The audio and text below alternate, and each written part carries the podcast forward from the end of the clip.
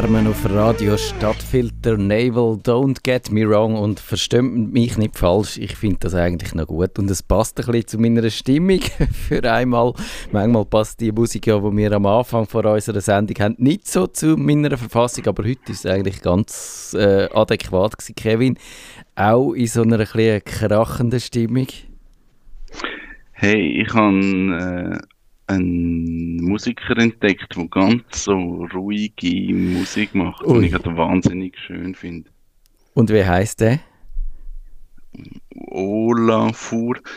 Vielleicht ist es Olafur. Also man schreibt es mit einem O und so einem Strich oder auf Olafur Arnold. Ich weiß nicht mal, was das ist. Wahrscheinlich irgendetwas Finnisch, Isländisch. Isländisch hätte ich jetzt gesagt, ja. Ja. Du poppst übrigens ein bisschen. nicht so Sonne hinten dran. Äh, ja, das die meisten schon. He. Also ich, ich tu mal schauen, ob wir den haben. Kannst du mir... Also was? Äh, Ol Olafur? Olafur? Olafur ah, Arnold. Isländischer Multi-Instrumentalist und Produzent. Nein, haben wir nicht. He. Das ist jetzt haben wir nicht. Das ist jetzt ein, bisschen ein Skandal. Den, hätte ich, den hätten wir jetzt können live in der Sendung. Wir Gut, dann hätte man es nachher wieder müssen zum Podcast rausschneiden und so. Ja. Das wäre ein bisschen ja, doof. So. Ja. Aber ich probiere jetzt trotzdem nochmal etwas, weil wir wollen nichts uh. unversucht lassen in dieser Techniksendung, wo keine Mühe scheut, um... Äh, oh, Ah ja, da schau ich, habe gefunden. Ja, mal, gerade mal schauen, ob man das hört. Ah, das hören wir jetzt natürlich nicht. Jetzt muss ich schnell schauen. Das ist wieder mal ein bisschen gar improvisiert.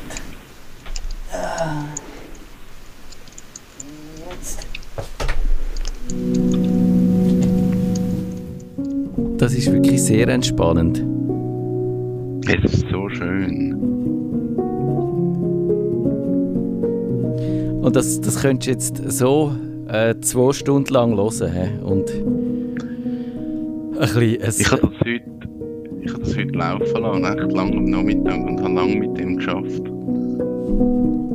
Und äh, ja, das kann man gut. Ja, zum Schaffen geht das sicher gut und äh, je nachdem ja. hat es nicht so die richtige Energie, wenn du so mit gewissen Leuten musst Mails austauschen oder so. Aber, aber äh, passt es eigentlich zu dem? Es passt auch zu dem Thema, das wir jetzt dann haben. Ich weiß nicht. Es passt zu etwas, wenn man zum Beispiel muss ein Windows-Update zum 98. Mal deinstallieren, weil bei den Leuten kommt ein Bluescreen, wenn sie drucken oh. Haben wir das mitbekommen? Das äh, ich es kann sein. Es gibt das Windows-Update, das KB 5802, und das macht einen Druckerfehler. Oh oh. Also wenn man druckt, dann kommt eigentlich der Bluescreen. Ist vorbei. Das ist gut, dass und ich nicht mehr drucke, ja. Wir haben das jetzt letzte Woche und jetzt auch diese Woche bei ziemlich vielen Kunden gehabt. Also der, der erste Fix war, dass wir einfach das Update installiert haben und dann das Update schnell ja, deaktiviert. Das ist aber auch keine gute Methode natürlich oder keine nachhaltige. Es hat, es hat keinen Fix gegeben. Der Fix ja. von der Microsoft ist heute gekommen. Ja. Und jetzt gibt es eine Alternative. Man kann das jetzt fixen. Also wenn euer PC im Bluescreen macht beim Drucken, entweder nicht mehr drucken oder dann schnell ähm, den Fix suchen für das Update KB 5802. Okay, das, jetzt haben wir schon Kummerbox live gemacht, äh, ad hoc quasi, das ist super. Ich glaube, wir könnten vielleicht wirklich einmal eine Sendung machen, eine Musiksendung, wo wir die passende Musik für verschiedene Computertätigkeiten spielen, wie zum Beispiel äh, Fehlerbehebung und so. das fände ich... Was muss man dann hören? Etwas Aggressives? Ja, ja, je nachdem. Also ich habe ja letztens, ich habe ich ha zwar vorher gerade gesagt, ich hätte nicht gedruckt, aber ich habe letzte wieder mal drucken, nämlich als ich meine Steuererklärung gemacht habe, habe ich sie zuerst online machen mit der Software vom Kanton Zürich und die ist ja absolut unbrauchbar. Wenn du das PDF urladest und ich habe etwa 40 oder 50 PDFs zum Urladen gehabt, dann ist es immer etwa, bei jedem etwa drei Minuten gegangen, bis das angekommen ist. Und dann hat er wieder einen Fehler gesagt und sagt, es sei jetzt leider doch nicht angekommen wegen irgendeinem Problem oder so. Also Äh, dort hätte ich wahrscheinlich noch beruhigendere Musik müssen hören äh, wieder das gerade. Und jetzt fangen wir an mit unserer Sendung. Jetzt ist nämlich schon 20 ab, 20 Sekunden nach halb acht. Nerdfunk. Herzlich willkommen zum Nerdfunk. Nerdfunk. Ihre Nerds am Mikrofon Kevin Recksteiner und Matthias Schüssler.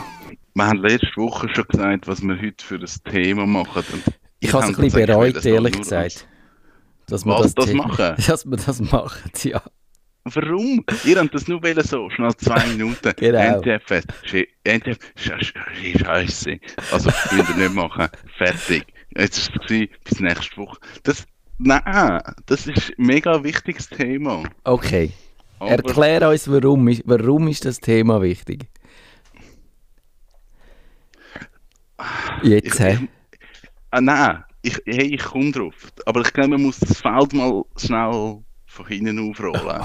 Okay, Wir müssen glaube anfangen bei Kryptowährungen und Okay. oh, du schnaufst, schießt dich Entschuldigung. Entschuldigung. Nein, ist alles gut, ist alles gut. Ich reiss mich zusammen. Ich habe mich im Griff. Also, ich, ich ach, wo fange ich an? Ich habe das heute im Büro gerade auch schon erklärt. Grundsätzlich muss man mal so ein bisschen die ganze Kryptowelt verstehen. Man muss verstehen, dass es verschiedene Krypto ähm, eben Währungen gibt und verschiedene Kryptowährungen haben verschiedene Funktionen. Also zum Beispiel ein Bitcoin ist eine reine Währung, also Transaktion von eigentlich Geld von A nach B. Das ist, was der Bitcoin kann. Jetzt gibt es andere Kryptowährungen, wie zum Beispiel Ethereum, wo man bestimmte Sachen dranhängen kann. Also, das können Funktionen sein, das kann zum Beispiel, dass ich einen virtuellen oder einen digitalen Gegenstand kann eindeutig identifizieren. Das kann man mit Ethereum lösen. Also man muss da ein bisschen unterscheiden, was ist Währung und was kann eben ein bisschen mehr. Ich glaube, da, da wird es halt schon ein bisschen abstrakt. Grundsätzlich haben aber die, all die, die Währungen und die Tokens, die haben einen handelbaren Wert. Also ein Ethereum ist jetzt, glaube ich, bei 1700 Stutz oder so, wenn du so, so einen kaufst. Ähm, ja, das ist mal so Grund, Grundeinstieg. Lektion 1. Lektion 1. Jetzt kommen wir auf die NFTs. Ähm, wie, wie bist du das erste Mal auf die gekommen? Was, was ist deine erste Begegnung mit NFT? Die sind so wie aus dem, wenn Pilz aus dem Boden gespickt und plötzlich sind sie überall gewesen und jeder hat darüber geredet und hat äh, gefunden, man muss darüber schreiben und man muss den Leuten erklären und es ist das nächste große Ding, nachdem wir ja jetzt uns ein bisschen an die äh, äh, Kryptowährungen gewöhnt haben und die Blockchain ist etwa vor drei, vier Jahren ein grosser Hype gewesen und hat dann irgendwie hat dann die Begeisterung ein bisschen nachgelassen, hat es mich gedacht. Und jetzt ist das das nächste Ding. Und die Überlegung dahinter, ich glaube, die leuchtet sofort ein. Und ich glaube, das ist es ein bisschen, was, was noch ein bisschen mehr wie der Blockchain. Also Blockchain müssen wir ja dann vielleicht auch noch erklären, weil, weil Ja, eben genau. die non-dingsable Tokens Non-fungible. Genau, fungible, das ist das Wort. gewesen. Äh, äh, wir müssen vielleicht schnell sagen, was das heißt. Also ein Token ist ja so ein Chip, den du kannst beim Poker setzen so eine Wertmarke eigentlich. Und fungible heißt, dass man den kann eintauschen kann. Und non-fungible heißt, dass man nicht kann eintauschen kann. Und das heißt, es ist ein nicht eintauschbarer Chip. Ist das richtig gesagt? Ähm, ja, jetzt nicht eintauschbar heisst, er ist einmalig Genau, identifizierbar. Genau. Es gibt quasi kein Gegenstück, wo man dagegen könnte eintauschen könnte. Es gibt ein Mona Lisa-Bild. Ja. Das ist ein NFT. Und jetzt stellen wir uns das virtuell vor. Es gibt virtuell eins und, und jetzt geht eben der Markt auf. Jetzt kann es eben alles sein. Also das kann ein, ein Bild sein, also ein Foto, das kann ein animiertes GIF sein, das kann ein Musikstück sein, das kann ein Video sein. Ähm, es kann, ich, ich wir kommen dann vielleicht noch zu dem, es kann zum Beispiel ein einmaliges Element sein, das ihr könnt in einem Computerspiel ja. nutzen wo dann nur ihr habt. Also es ist einfach ein einmaliger digitaler Gegenstand und der NFT macht eigentlich nichts anderes, als zu sagen, das Original, das gehört am Matthias Schüssler oder am User A691 ja. Der hat das Original. Alles andere ist nicht das Original. Sieht unter Umständen genau gleich aus. Also ich könnte wahrscheinlich auch wieder von, von der äh, Mona Lisa ein, ein Poster oder einen, Ab, einen relativ guten Abzug kaufen, wo, wo recht nah am Original ist. Es ist aber nicht das Original. Ja. Es hat ja den Fall gegeben und ich glaube, der hat den Hype auch ausgelöst. Das ist von dem Bild gewesen, von dem JPEG, wo für ach, wie viel? Fast 70 69 Millionen. Genau, fast 70 Millionen verkauft worden ist. Und es ist ein normales JPEG, wo, wo jeder kann, wenn man es im Internet findet, abladen und, und speichern und damit machen, was man mit JPEGs so kann machen Aber es steht halt irgendwo, und ich glaube, das ist auch wieder die Blockchain, die das macht, da kann man eben sagen, jemand hat am Anfang äh, das Kunstwerk generiert und dann kommt das eben so. Äh, ich weiß nicht genau, irgendeine eine, eine Nummer wahrscheinlich über, die dann in dieser Blockchain steht. Und weil die dort steht und überall dezentral verteilt ist, kann man das nicht fälschen quasi. Das ist auch der Clou von dieser Blockchain, wo sie vor ein paar Jahren eben äh, der Hype äh, darum entstanden ist, dass die eben quasi soll fälschungssicher sein und das wahrscheinlich auch ist. Zumindest hätte ich jetzt nicht gehört, dass jemand es geschafft hätte, da einen, einen Schlunk daraus zu machen. Und das ist natürlich schon, also ich meine, der, der eigentliche Aspekt finde ich wahnsinnig spannend. Im Internet ist im Grunde genommen ist alles bis jetzt beliebig äh, kopierbar und reproduzierbar und ver, äh, vervielfältigbar gewesen. Also du hast können ein Bild nehmen und wenn du das gehabt hast, hast du es können vervielfältigen und dann hat jeder, der hat wollen, hat es können haben und besitzen und man kann nicht sagen, das eine wäre jetzt zuerst gewesen und das andere dann nachher kommen. Und das ändert jetzt mit dieser Technik und das ist ja schon spannend, weil es eben ganz, ganz einen Haufen äh, lustige Auswirkungen hat. Und ich glaube, darum ist das Thema spannend, weil wir jetzt genau am Anfang von so einem Hype sind, wo du jetzt nicht weißt. Also, ich bin überzeugt, das wird viel verändern, wie wir mit, mit digitalen Gütern umgehen. Das wird so sein. Aber jetzt sind wir an dem Punkt, wo wir vor 20 Jahren sind, wo einer gesagt hat, hey, du kannst einen Pixel auf meiner Homepage kaufen für 100 Dollar. Das sind erste Ausreißer, dass, dass, mal so, dass man bisschen mal ausprobiert, wo sind wir überhaupt. Ich glaube, das wird sich ein bisschen aufheben. Ich glaube aber, gerade ähm, bei den ganzen Computerspielen kann das ein riesen Ding werden, dass man einfach gewisse Gegenstände generiert, die einmalig sind, wo du als, als der Besitzer von dem Token exklusiv ja. hast. Das Sagt das jetzt irgendeine spezielle Waffe oder irgendein Auto oder nur schon ein Look von einer Figur, wo, wo du einfach, du kommst das nicht über, außer du bist Besitzer von dem Token.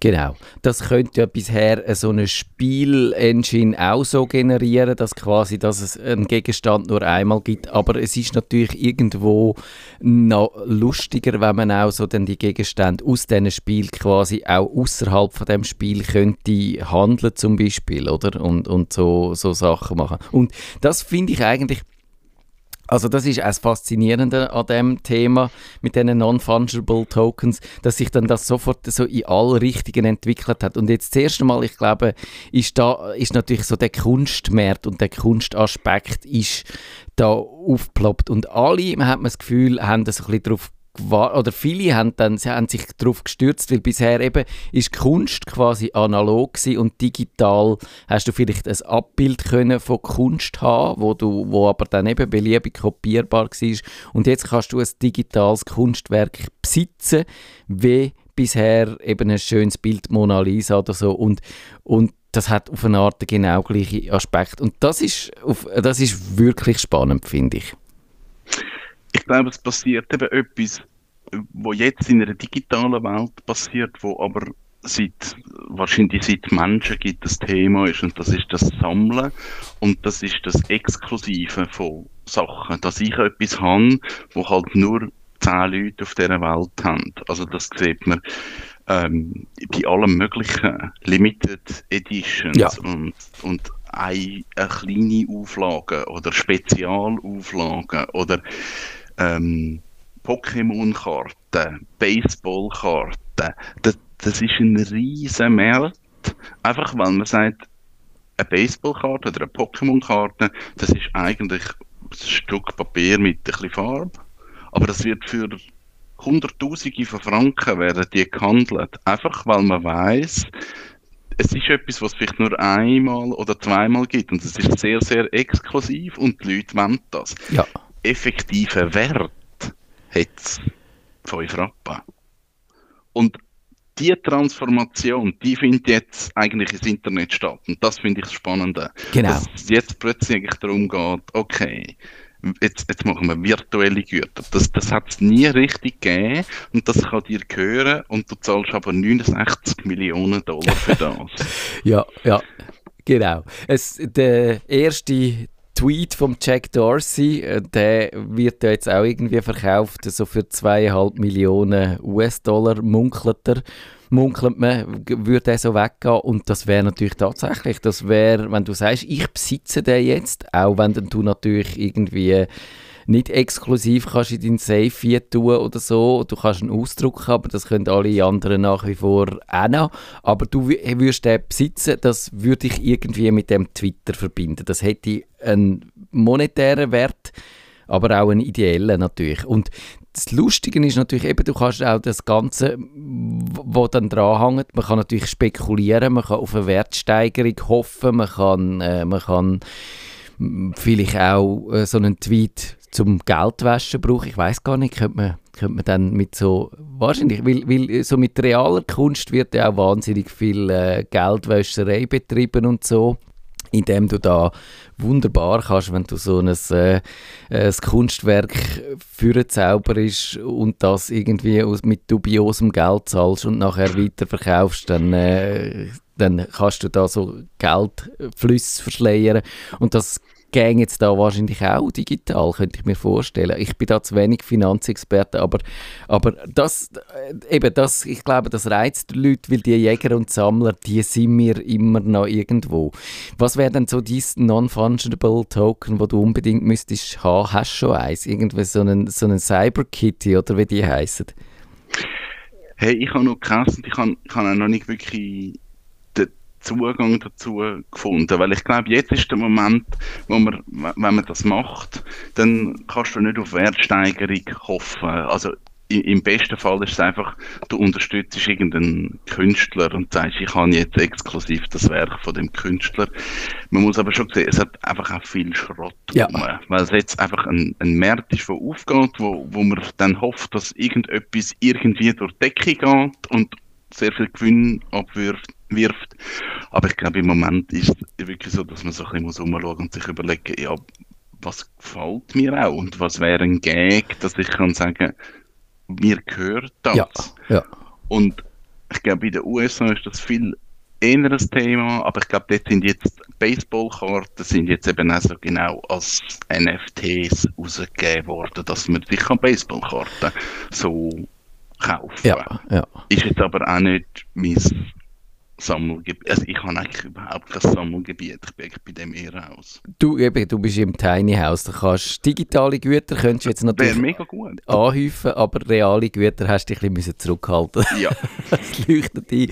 Ja, also ich habe auch noch nichts, was ich jetzt unbedingt müsste brauchen. Und meine Empfehlung wäre schon, also jetzt würde ich jetzt noch nicht gerade subito einsteigen in das Geschäft, weil man muss vielleicht tatsächlich noch ein bisschen schauen, wo sich anentwickelt. Also eben so die, die Cyberkitties und so, also die Idee ist gar nicht so wahnsinnig brandneu. Ich weiß jetzt zwar nicht, wann das sie erfunden worden ist, aber, aber es, es, es steckt noch so in den Kinderschuhen. Also das Risiko ist beträchtlich und wenn du jetzt etwas für 10 Stutz kaufst, naja gut, aber wenn du jetzt eben 70 Millionen investierst, dann finde ich das ein bisschen, naja, also, oder 2,5 Millionen in Tweet vom Jack Dorsey und dann findet er auf einmal der Herr Erfinder von Twitter, der gefällt mir jetzt nicht mehr, ich lösche den Tweet. Was passiert dann mit deinen zweieinhalb Millionen, oder? Also, das sind ja, so. ich finde, das, das gibt ein bisschen ein, ein schwieriger NFT, ja. einfach ein Tweet. Aber da sieht man, wo man, wo man im Moment in dem Hype ist, ja. dass man einfach alles probiert mit NFTs zu machen. Also ich finde so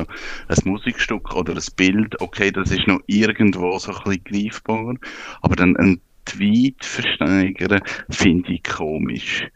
Also ja, ich finde ja. im Kontext von Twitter finde ich es auch komisch. So in einem anderen Umfeld fände ich jetzt das zum Beispiel vertretbar, wenn jetzt sagt, wir sind jetzt irgendwie eine wohltätige Organisation und wir brauchen Geld und dann wieso nicht statt reale Güter digitale Güter zu vertreiben oder in einem Podcast, da, die Podcaster sind ja auch notorisch sterbende Leute, die, die am Hunger durchknacken und darum hat es da auch schon die gegeben, die dann gefunden haben, ja, wir wir könnten doch jetzt einzelne Podcasts-Folgen verkaufen und dann können unsere Fans, die uns lässig finden, können, können so eine Podcast-Folge kaufen. dann kann natürlich, jeder kann nur eine besitzen, aber hören dürfen sie alle. Aber es ist natürlich dann schon etwas anderes, wieder wenn du einfach nur ein T-Shirt kaufst oder eine Tasse zum Beispiel, wo, wo, wo so Merchandising für etwas hergestellt wurde, wenn du sagst, ich, und, oder stell dir vor, also ein Musiker, der dann sagt, da, der Song, den kann man jetzt kaufen und der gehört dann dem für alle Zeiten. Und das, ich glaube, dass das, äh, Musiker sind ja auch notorisch sterbend, viele, aber das könnte ich mir äh, als, als wunderbare Einnahmequelle vorstellen, wo gerade so in, einer, in einem Fall von einer Pandemie, wo man eben kein Konzert kann machen und eben kein T-Shirt und kein Käppli oder so kann verkaufen, dann, äh, dann wäre das eine, eine super äh, Einnahmequelle. Und ich finde es bei den kleinen Musikern, also bei den kleinen, bei den weniger bekannten Musikern, finde ich es jetzt irgendwo noch ein bisschen noch ein bisschen fairer, wo du kannst sagen, da würde vielleicht ein einzelner Song für 200, 300 Franken weggehen, aber wenn du natürlich so die Superstars hast, wenn du Beyoncé hast, dann kommst du einen Song, der, der ist dann sofort wieder im Millionenbereich und dann ist es eigentlich wieder so ein, ein riesen kapitalistisches Unding und dann fände ich es nicht mehr so lässig. Aber so ein bisschen für die Musiker, die jetzt nicht können und sonst so in kleinen Clubs gespielt haben, fände ich jetzt eine grossartige Sache und da könnte ich mir auch beim einen oder anderen vorstellen, dass ich so einen Song würde kaufen wenn ich es mir dann könnte leisten Und jetzt kommt eigentlich der, der spannendste Teil von dem, von dem NFT. Das ist das, was du jetzt eben gerade gesagt hast. Also ich kann als Musiker, kann ich sagen, ich mache ein Musikstück und ich kann auch Besitzer von dem bleiben, das ist auch okay. Aber ich mache zehn weitere Kopien. Es gibt zehn weitere Original. Das kann ich als, als Urheber kann ich sagen. Ich möchte eine oder zehn oder hundert oder was immer. Und jetzt kaufen, ich bin jetzt eine kleine Band, ich mache 100, 100 Mal könnt ihr das Original Lied haben und es gibt ähm, vielleicht unterscheiden die sich ein bisschen, haben vielleicht ein anderes Bild oder so, was immer, spielt eigentlich keine Rolle. Und jetzt steigt die Nachfrage nach den NFT. Und jetzt sagen die 100 Leute, die das gekauft haben für, ich sage jetzt mal 10 Franken, sagen dann, hey, die Nachfrage geht durch, jetzt können wir das verkaufen für 100 Franken. Jetzt geht ein gewisser Prozentsatz von dem Geld, wenn die das weiterverkaufen, geht wieder an Urheber. Das heißt, die Kette läuft eigentlich zurück. Also in dem Moment, wo es weiterverkauft wird, kommst du nicht alles einfach vom Weiterverkauf über, sondern es geht zurück an den Künstler. Und das finde ich halt recht einen spannenden Ansatz. Ja, man hat das Gefühl, einer, also ich, bin, ich bin da wirklich völlig in einem Dilemma inne. Ich finde es einerseits extrem faszinierend und andererseits habe ich das Gefühl, da ist so ein kapitalistisches Monster erschaffen worden, wo, wo wir nicht wissen, was mit dem wird passieren. Ich glaube, das ist eben die, das, das größte Problem, wo im Moment ist. Also in dem Moment, wo ich natürlich als Beyoncé sage, okay, ich mache ähm, 100 NFTs, ich kann mein Lied 100 Mal besitzen, der Wert steigt, ähm, dann kommen natürlich Big Player und kaufen das, weil es ist immer noch mehr Geld um. Also es wird immer Leute geben, die sagen, okay, ich kaufe das jetzt nochmal. Also fließt Geld dann wieder irgendwo zu denen, die einfach schon viel Geld haben. Ja. Und das sehe ich auch als grosses Problem.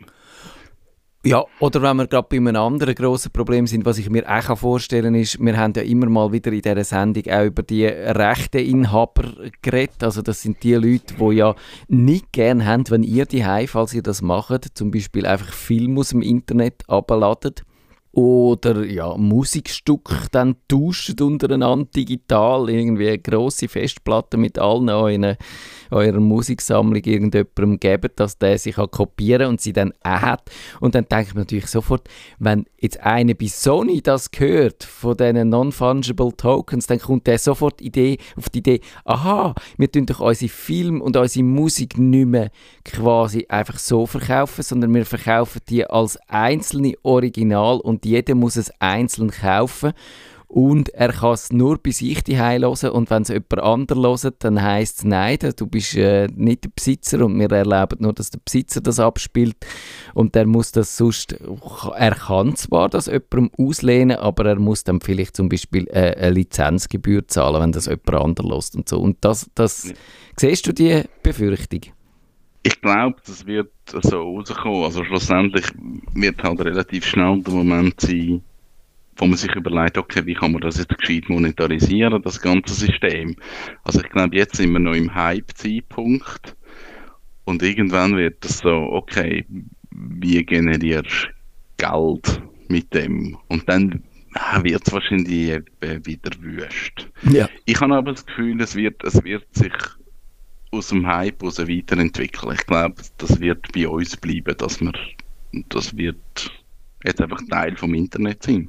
Ja, ja das, ich glaube das sowieso. Also eben, es ist sogar, wenn wir es jetzt nicht cool finden oder äh, äh wenn sonst irgendjemand nicht lässig findet, wir können jetzt nicht sagen, wir verbieten das oder wir schaffen das wieder ab, sondern das ist tatsächlich, wie das halt so ist, mit so Ideen, die bleiben dann bestehen. Man könnte jetzt lediglich sich dafür entscheiden, wir benutzen es nicht oder man macht einen grossen Bogen drumherum, aber wenn man sieht, wie, wie, de, wie sich die Bitcoin-Geschichte entwickelt hat, dann müssen wir leider zur Erkenntnis kommen, dass es genug Leute gibt, die das lässig finden und, und mitmachen, sodass ich auch den Verdacht habe, das ist etwas, wo es wird erhalten bleiben und wo wahrscheinlich und wenn wir jetzt wirklich gescheit wären, hätten wir wahrscheinlich jetzt auch keine Radiosendung darüber gemacht, sondern irgendein äh, wunderbares Geschäftsmodell aus dem Hut zaubert, wie wir, Kevin, du und ich, jetzt gerade könnten super viel Geld damit verdienen. Was müssten wir verhökern,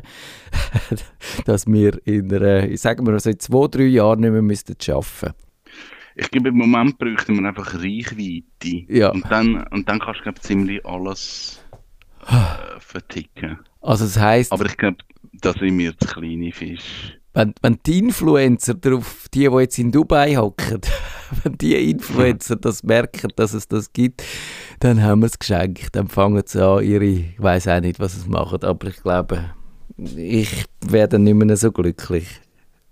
Aber ich glaube, es geht im Moment wirklich darum, dass wir einfach herausfinden, was kann man damit und, und was ist ein Weg. Und, und ich glaube, das ist die Schwierigkeit. Also eben als Musiker, dann muss ich mir überhaupt mal die Zeit nehmen, so ein NFT zu generieren aus meinem Song. Also das ist schon ein Scheiß ja. zu machen. Das ist mega aufwendig. Und dann muss ich das natürlich noch vermarkten und dann müssen das die Leute noch verstehen.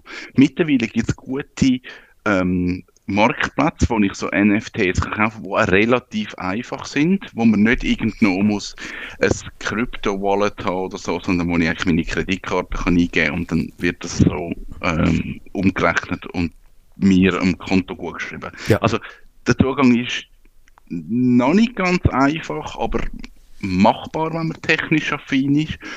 Aber es geht wirklich darum, glaube herauszufinden, wo hat es einen Nutzen, wo kann man etwas Gescheites damit machen und wo sind die Leute auch bereit, Geld auszugeben für etwas. Also ich, ich stelle mir jetzt auch wieder vor, wir haben jetzt gerade von, eben von, von irgendwelchen Autoren oder Musikern, die Autoren sehen, ich habe schon auch noch Potenzial, ja. dass du kannst sagen, ich schreibe ein Gedicht oder ein Text oder etwas und ich kann das veröffentlichen, aber das gehört jemandem und der hat dann das Recht, wenn das irgendwo abgedruckt wird oder was immer, dann geht das Geld zu dieser Person.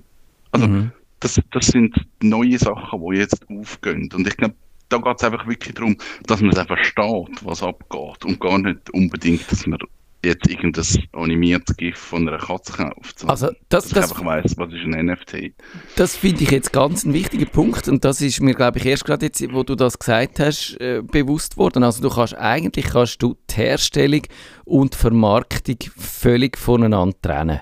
Und du kannst tatsächlich sagen, eben ein Autor, der keine Lust hat, sich, sich um das zu kümmern, kann sagen, okay, mir ist es gleich, äh, ich, ich habe keine Lust auf Lesereise zu gehen und zu schauen, dass meine Bücher verkauft werden und Tantiemen abgesetzt werden äh, und ich Tantiemen bekomme, sondern ich kann sagen, ich schreibe das, ich halte das für einen guten Text und dann, wenn jemand das auch gut findet und das Gefühl hat, er könnte da damit auch äh, das vermarkten und clever in, in, in äh, klingende Münzen für sich selber umsetzen, dann kann er das einfach dem verkaufen und der macht das.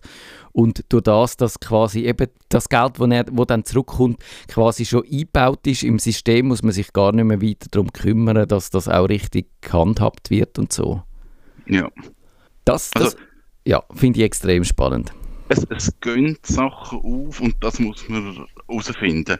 Und ich bin eigentlich erstaunt, dass Game-Hersteller noch nicht so gross auf das aufgesprungen sind. Weil ich glaube, gerade so Games sind ein riesen Markt, da ist richtig viel Geld rum.